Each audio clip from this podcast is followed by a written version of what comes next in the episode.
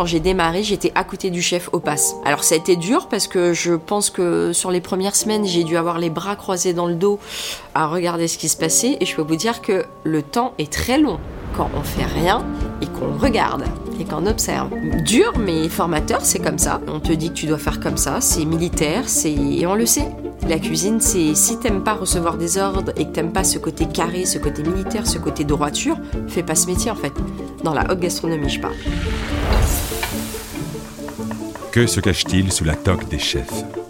Dans ce podcast, Métro, premier fournisseur de la restauration en France, vous fait découvrir le parcours de cuisiniers passionnés. Des récits intimes, surprenants et inspirants. Amateurs de bonnes choses, bienvenue dans Toc Toc. Vendredi 24 janvier 2020. Paris, quartier des Batignolles. La journée s'annonce mal.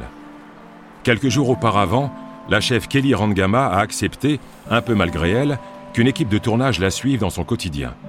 De l'ouverture du restaurant à la mise en place du service du midi, jusqu'à la pause, chez elle, dans son intimité. L'ancienne candidate de Top Chef a l'habitude des caméras, mais cette fois-ci, tout a été prévu au dernier moment.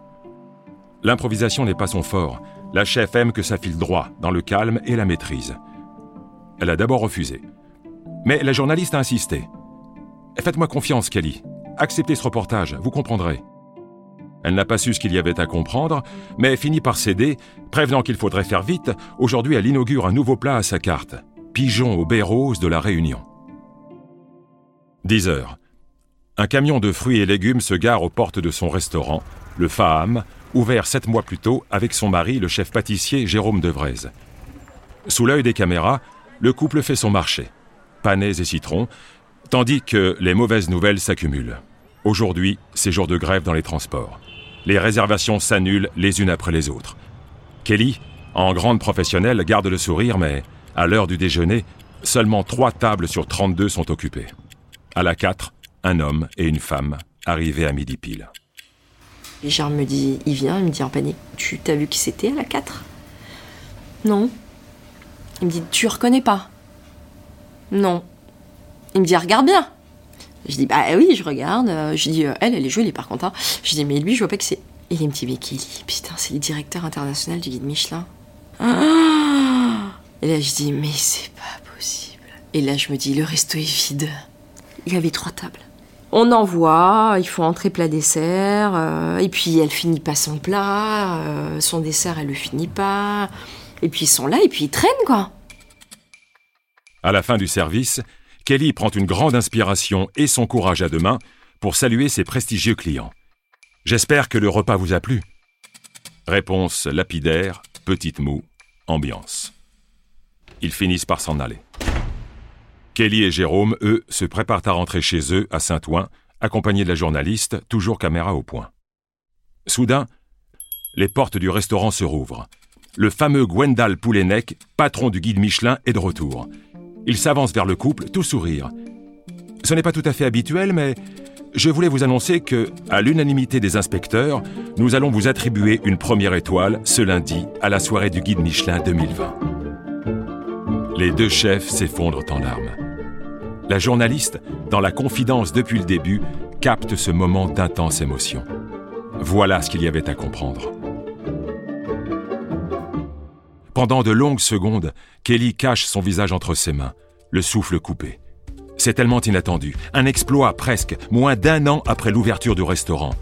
Une récompense et une fierté aussi. Elle devient ainsi la première chef réunionnaise étoilée. L'aboutissement, surtout, du parcours d'une combattante. La première étoile, euh, c'était une récompense pour notre travail, bien évidemment, pour toutes ces années passées, le parcours de Jérôme, le mien. Enfin, c'est voilà, c'est la récompense ultime qu'un chef qui travaille dans, dans des étoilés espère avoir un jour. C'est le Graal. On avait deux objectifs avec Jérôme avoir une étoile au guide Michelin dans notre vie et avoir un enfant. Cette première étoile, elle est tombée. Ça a été aussi une revanche sur mon parcours, sur ma vie, parce que elle a été sommée d'embûches, de de, problèmes physiques, avec mes, soucis médicaux. Euh, ça a été. Euh, ça a été plus une récompense personnelle pour moi, pas tant sur mes capacités de me dire qu'on a le niveau d'être étoilé, mais sur le fait de se dire euh, je suis une nana, j'ai combattu ce que j'ai combattu, j'ai eu un parcours difficile, mais en fait j'ai jamais baissé les bras et aujourd'hui on en est là. À l'annonce du Graal, la première pensée de Kelly est pour son père, le cordon bleu de la famille, décédé sept ans plus tôt. Dans chacun de ses plats, il y a son héritage. Un mélange d'épices, de curcuma et de massalé. Le goût de son enfance. Elle grandit sur l'île de la Réunion, petite dernière d'une fratrie de trois sœurs. Le dimanche matin, quand papa cuisine, Kelly est de corvée de pluche. Peler les oignons, préparer les aromates et la pâte à baigner. C'est une adolescente comme les autres. Elle préférerait traîner au lit, mais son père, gardien de la paix, ne discute pas. Elle parle d'une enfance stricte, plutôt militaire, mais heureuse. À 17 ans, après s'être beaucoup ennuyée à l'école, elle décroche à l'arraché un bac littéraire, sans grand projet pour la suite, si ce n'est de poursuivre des études en métropole, à Paris, comme sa sœur avant elle. Elle opte pour un BTS communication, abandonné au bout de six mois.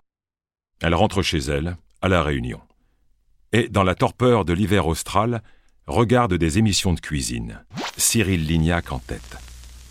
Ça lui donne envie de s'y mettre faire quelque chose de ses dix doigts. La corvée du dimanche devient une ambition. En cherchant une formation, elle tombe sur la très chic école parisienne Ferrandi et déploie des trésors d'imagination pour convaincre ses parents qui ne voient pas d'un bon œil le travail manuel, les voisins non plus. Ambiance insulaire. Pour nous, le regard des gens est très important, dit-elle. Kelly s'en affranchit, passe la sélection et la voilà propulsée dans un CAP accéléré suivi de deux ans d'école. L'adaptation est difficile.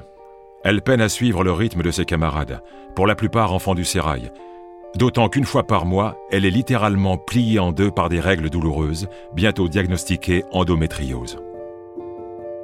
Sur cette première année euh, d'école à Ferrandi, euh, comme toute femme, on a nos périodes tous les mois.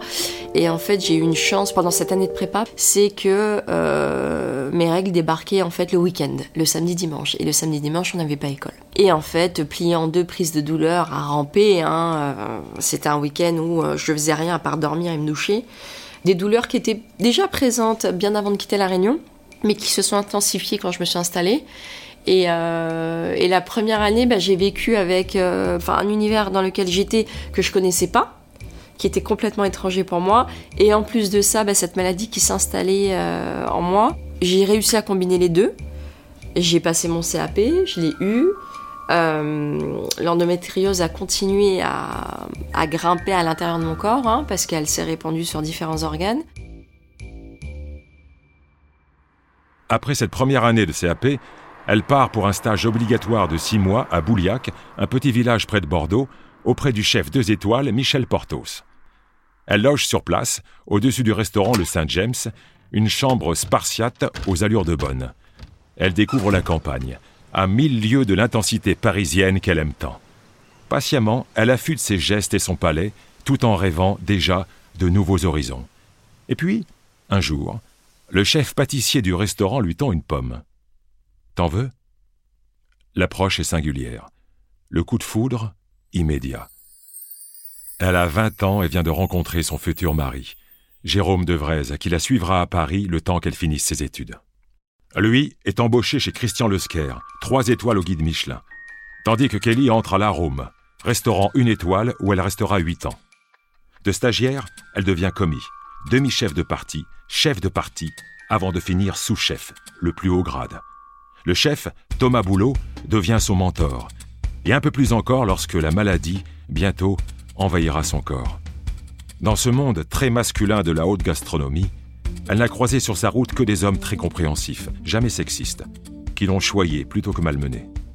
Pour parler de l'endométriose, cette maladie gynécologique et chronique, Kelly Rangama convoque une image culinaire. Il s'agit d'une muqueuse qu'elle compare à du caramel qui se répand et se colle sur différents organes. Octobre 2010. Alors qu'elle remonte les quelques marches qui mènent à la cave de l'arôme, elle s'essouffle, à perdre haleine.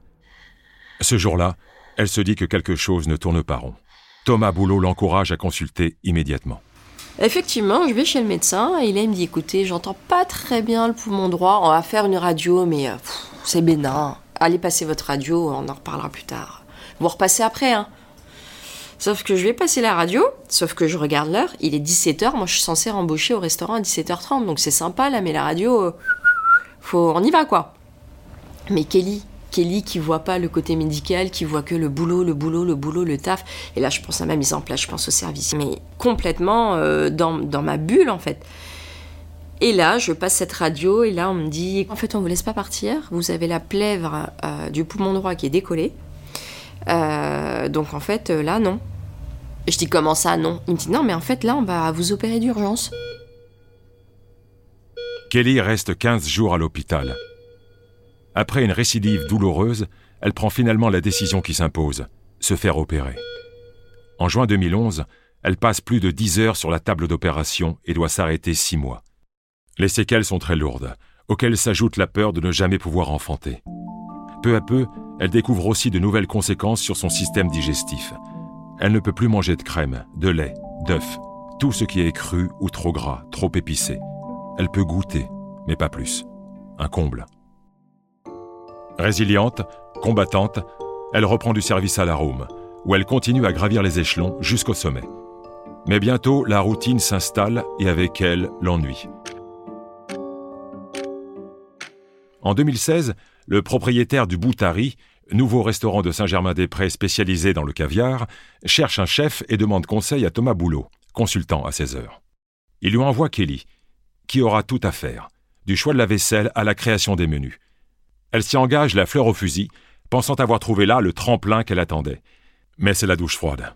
Elle se retrouve seule en cuisine, loin de sa joyeuse brigade de l'arôme, dans un quartier qui ne lui plaît pas.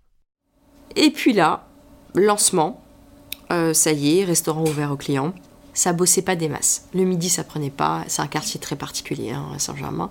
Ça prenait pas. Et puis le soir, on bidouillait un peu, 10, 12. Mais c'était dur. Et puis moi j'ai toujours eu l'habitude d'avoir de l'ambiance, du monde autour de moi, de l'agitation. Et puis je me dis bon, euh, écoute Kelly, euh, serre un peu les dents, ça va aller.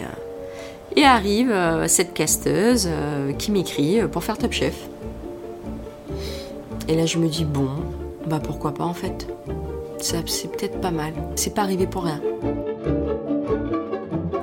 En attendant les épreuves qualificatives, Kelly Rangama quitte les cuisines du Boutari après six mois et rentre au bercail à la Rome. Elle ne parle pas à Thomas Boulot de son inscription à Top Chef. Si elle est prise, elle devra pourtant s'absenter plusieurs semaines. C'est chose faite en octobre 2016.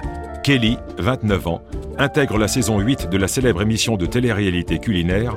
On la découvre quelques mois plus tard sur nos petits écrans, blouse blanche, cheveux de jet et caractère bien trempé. Semaine après semaine, elle séduit les chefs par une cuisine classique et maîtrisée, aux notes épicées. Carottes vanillées, tomates et ananas, fraises et coriandre. Au sixième épisode, elle est envoyée en dernière chance, épreuve éliminatoire. Défi du jour, un plat salé sans aucune cuisson. Un thème un peu traître pour celle qui ne peut manger cru. Résultat, son tartare de cabillaud est jugé trop classique pas à la hauteur d'un huitième de finale, selon le vocabulaire Top Chef. Un jugement qu'aujourd'hui encore elle peine à comprendre. Mais c'est le jeu.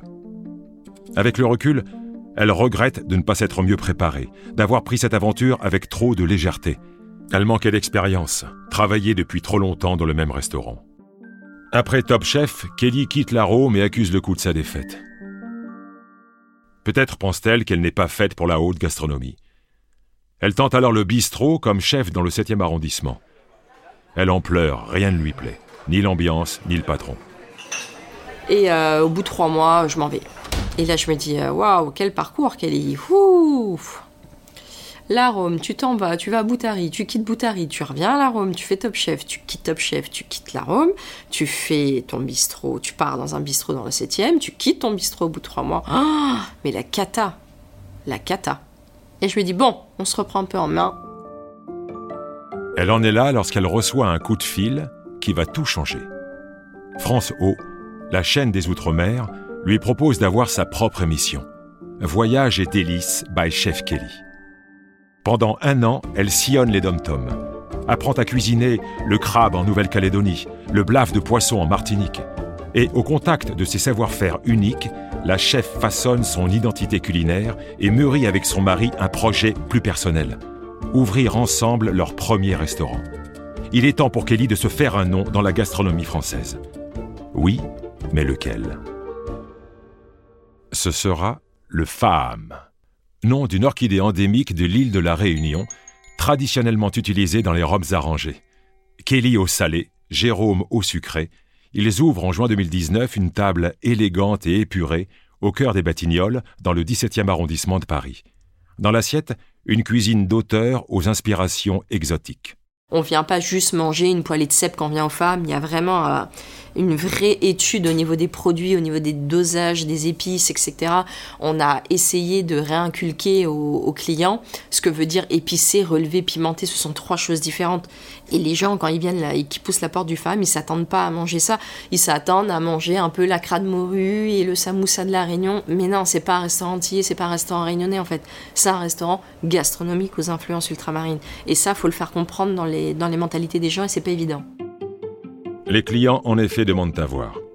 Les premiers mois sont difficiles. Il y a des jours où il faut baisser le rideau, d'autres où il faut aider à la plonge, faute de personnel.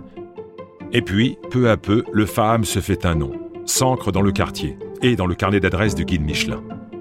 Sept mois après l'ouverture, c'est l'étoile et la consécration, digne d'un conte de fées. Du jour au lendemain, le nombre de réservations explose. Le couple ne compte plus ses heures, en état de guerre à chaque service. Trois mois plus tard, le 14 mars 2020, l'annonce de la fermeture des restaurants en pleine crise de Covid est presque un soulagement. Kelly et Jérôme peuvent enfin dormir la chef prend aussi le temps de rendre à ceux qui lui ont sauvé la vie. En collaboration avec TikTok et Metro, qui fait don de ses produits invendus, elle prépare avec soin des plateaux repas pour les soignants. Un mois plus tard, elle enchaîne avec la vente à emporter de son propre restaurant, le FAM, et apprend, comme tant d'autres pendant le confinement, à faire du pain. Mais ce que Kelly retient surtout de cette période, c'est l'impact qu'elle a eu sur son corps, enfin au repos. Depuis des années, Kelly et Jérôme essayaient d'avoir un enfant en vain. En décembre 2020, Kelly tombe enceinte. Un miracle. Depuis, sa vie est réglée au cordeau. Une organisation quasi militaire, indispensable pour tout mener de front. Son restaurant et son enfant. Ses plus belles victoires contre la maladie. C'était Toc Toc, un podcast de métro. Vous vous êtes régalé? Alors mettez la note de votre choix, commentez et parlez de Toc Toc autour de vous. Métro, premier fournisseur des restaurateurs indépendants, vous donne rendez-vous très vite pour le prochain épisode. Au menu, un nouveau chef prêt à se mettre à table et à lever un coin de sa toque. Un podcast de Métro, écrit par Margot Opinel, avec la voix de Philippe Mema, réalisé et mixé par Ben Massé, sur une musique originale de Pablo Altar, supervisé par Audrey Larouette et produit par l'Acme Productions en collaboration avec Le Nouveau Bélier.